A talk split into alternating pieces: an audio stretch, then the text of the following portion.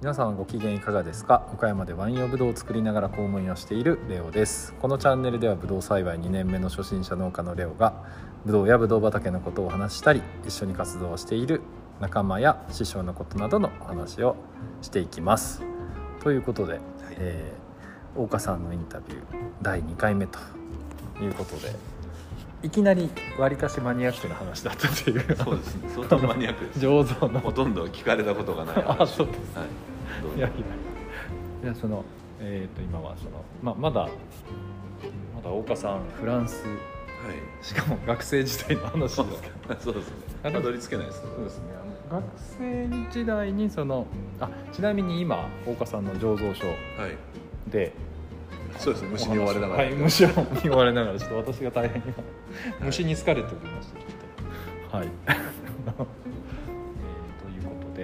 で大岡さんはそうかえっ、とワインそのボルドーではい。大学を卒業されてはでその後もう醸造所に醸造所？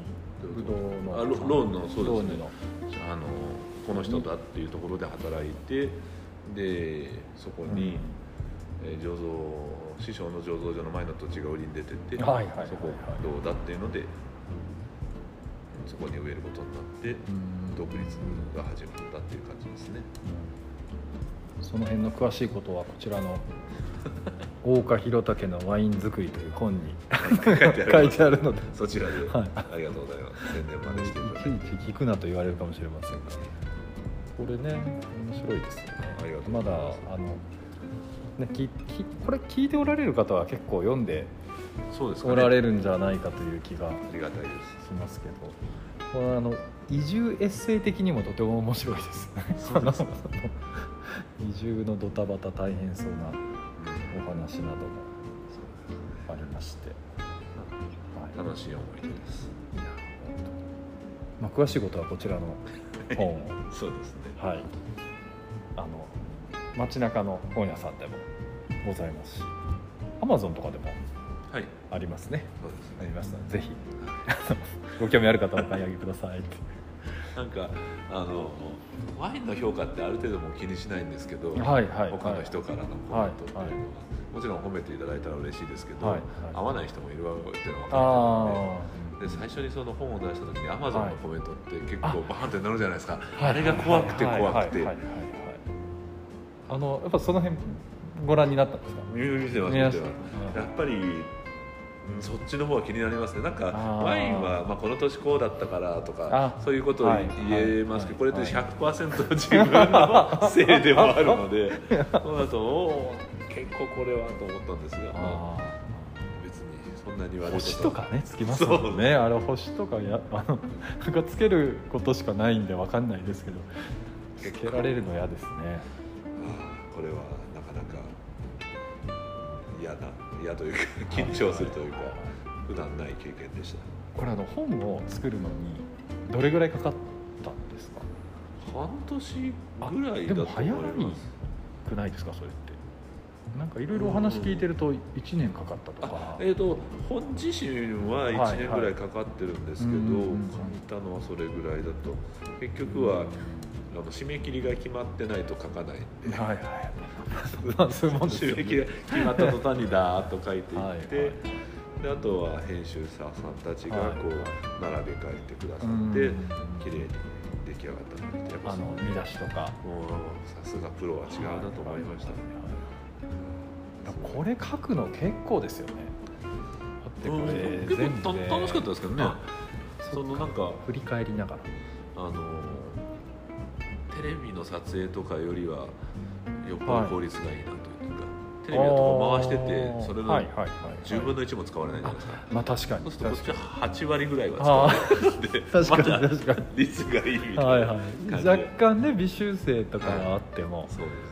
大筋がね全然入れ替わるような。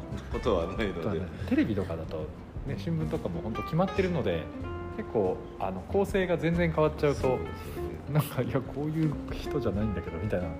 そうですね。ねどうしても。テレビだとすごい真面目ないい人になってると思あうんです。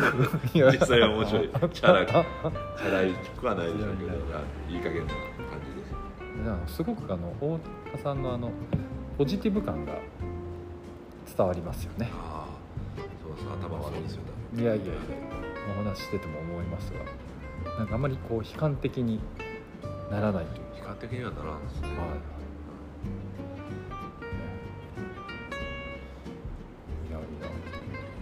これはあれですよね。なんか急に飛ぶんですけどこれはもう日本に帰ってこられて岡山に移住してこられてそこからの本書きませんかっていう。えっ、と一番最初は、まあ、もちろん帰ってきた時にえっ、とですね帰ってきた年かその翌年かに、はい。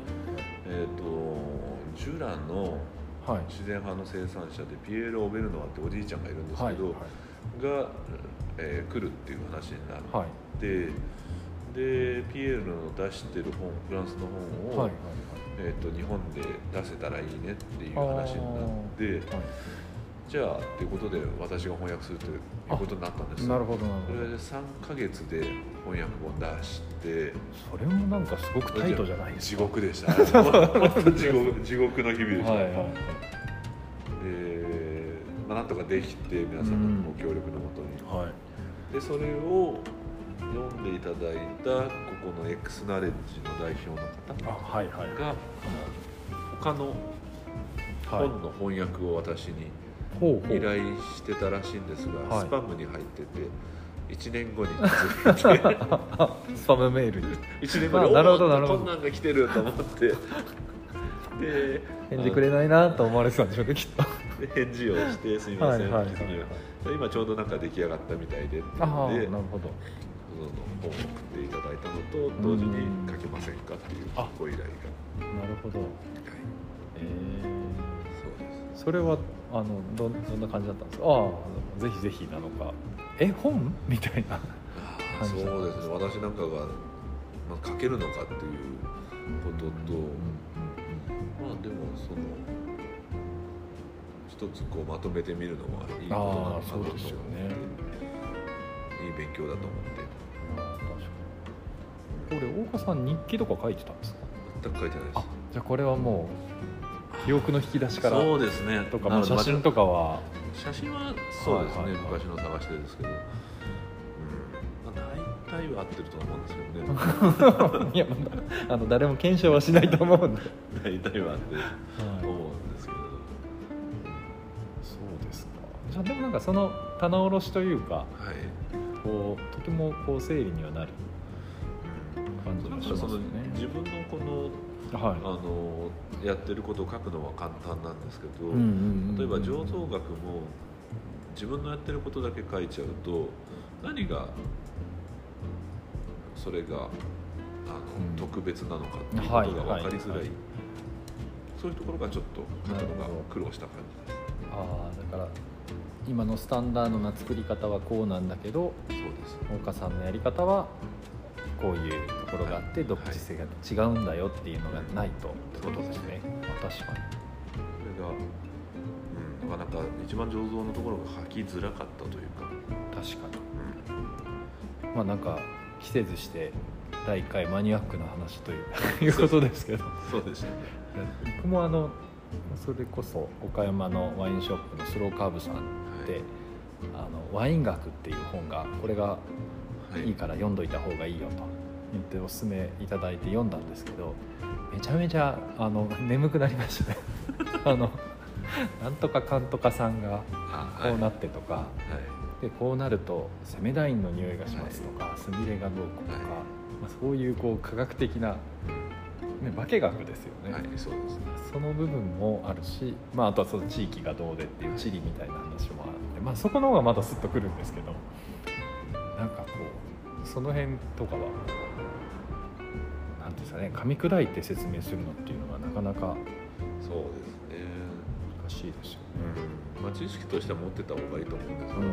かといってそれで発酵は全部わかるわけではないうんので、私たちが分かってる部分の証明されたものだけがピックアップされててはいはい。それ以外のものっていうのは非常に大きいと思います、でやっぱりそのその本なんかでいうと醸造とかワインの出来上がった後の話と作るところの話で畑はっていう話はあんまりないような印象でうん。あそっちは農業でってこうなんか切り分けられてるような感じはまあ、たまたまその本がなのかもしれないですけど。いやまあ大体そうだと思います。結局はその一貫してやってる人がほとんどいないので。ああそういうことだと専門家だと特にそうだと思はいはいなんかあの最近それこそワイナリーとかい。畑からやるというのがう、結構多いじゃないですか。はい。だからそういうところはあのブドウを作るところから醸造するところまで全部やっているけどそれはちょっと最近の形っていうことなんですかね。そうですね。あの昔日本でも最近ですし、はい。フランスでも近代というか、あ昔は本当に大手がい。て、えーブドウを作ってる人がこうあ収めに行くっていうのがは最初一番多くてやっぱりこう、日本酒に近かったかもしれないですねそういう面では。お米を作ってる人がこう持っていくっていう感じでで自分家ではちょっとどぶろく作ってみたいな。あ商売じゃなくてっていう感じのが多かったのが、ワインのその価値が少しずつ上がっていって、うんじゃあ自分たちでもやろうかっていう人たちが出てきて、あでああいうブルゴーニュとかちっちゃい生産者がバーッといっぱい。出てきたはい。とか、そういうのはまあ最近、まあ、最近っていうとその皆さんとの時間の感覚は違うかもしれないですけど その50年ぐらいの話なんじゃないですか。そうですよねなんか日本酒でもいや全部米からうちが全部作ってますっていうところはなかなかいなかなかないですよね少しずつは増えてきてますけど。うんだとは思います。なのでやっぱりそのこういう自然派ワインとかを作っていると、ん結局はそのブドウをそのまま生かす、はいブドウ以外ではないので、ブドウの品質が大事だっていうので畑のことだうというふうにん話はなりますね。あれですかそのじゃあ、えっと、ブドウを作っている方から買ってこようブドウジュースを買ってこようって思うとその品質だったりそういうこう育て方だったりっていうのが、まあ一般的なものになっちゃってちょちょっと合わなかったりそうですね。まあそれに合った醸造法を取るとは思うんですけど。例えば自分の畑だったらこういうブドウが欲しいからこういう品種を植えたりこういう栽培法をしようとか全部目的がに沿った形でできるので、はいだいぶ違うとは思います。その自分で畑もされて醸造もしてっていうのでのポイントは今のところですか？やっぱりその育て方とかそうですね。収穫時期とか。そうですね。それも決められますし、はい。まあその根本にあるのは収穫時期を自由に決められるというのは、うん。ある意味腐っても構わないっていうリスクが取れるかどう。か。その例えば自分のところで、えーあの限界まで待てるっていうのははい。できるんですけど、他の人の畑で限界まで待ってもしはい。失敗してはい。収穫できなかったらその人の収入なくなっちゃうので、そうですね。その前で取るとかなるのでやっぱりそのどこまでリスクを取れるかっていうのは大きな違いだとは思います。それが農薬にも現れてきはい、ますし、はい、そうですよね。ブドウを育ててる側からしたら「いやまあ腐ってもいいからちょっと頑張って」って言われてその腐るギリギリで取れたらいいですけど 本当に腐っちゃったらそれ買ってくれるんですかっていう。そうそういう話なんですよ。いやいや腐ったら買えませんよってなりますもんね。いやそうなんですそれはちょっとそんな待てないですよって。そうなんですそうなりますよね。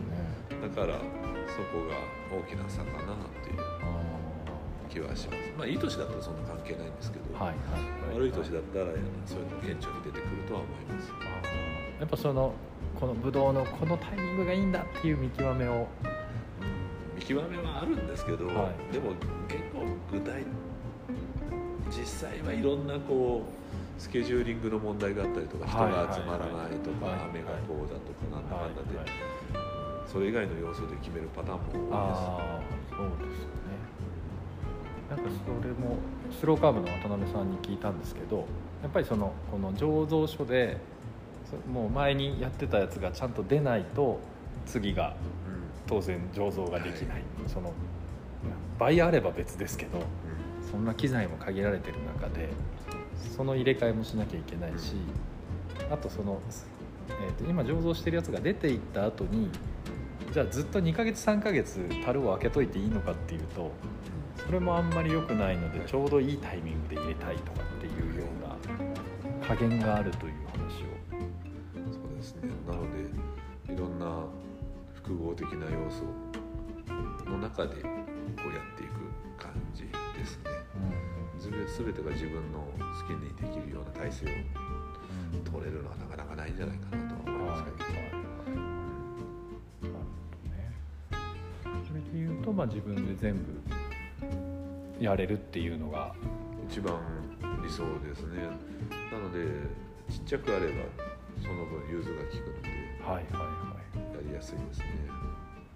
逆にこう大規模化しようと思うとちょっとそれはなかなか難しくなってくる、ね、どうしても中間を狙っていくので、はいはいはいうん、少しこう未熟なものからスタートしていって最終的には真ん中に大きくこう完熟が来て最後は果熟になっても構わないっていう感じでこうやっていくので一つ一つを完璧に仕上げていくわけではないので全体を見ながらの作業になります。じゃあちょっと時期的にこう、うん、1234ぐらいあるんですか？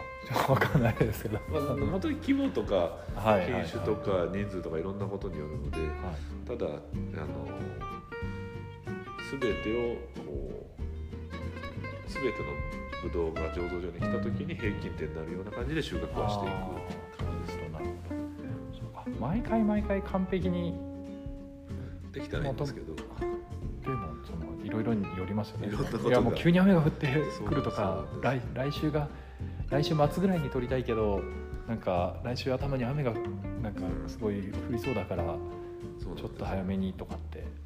そうなんです。いきなり台風が来たりとか。そうですね。そういうこともあるのでそういうことを考えながらこういろいろスタートしていく感じ。大きくなればなるほどちょっと難しくはなりますけど。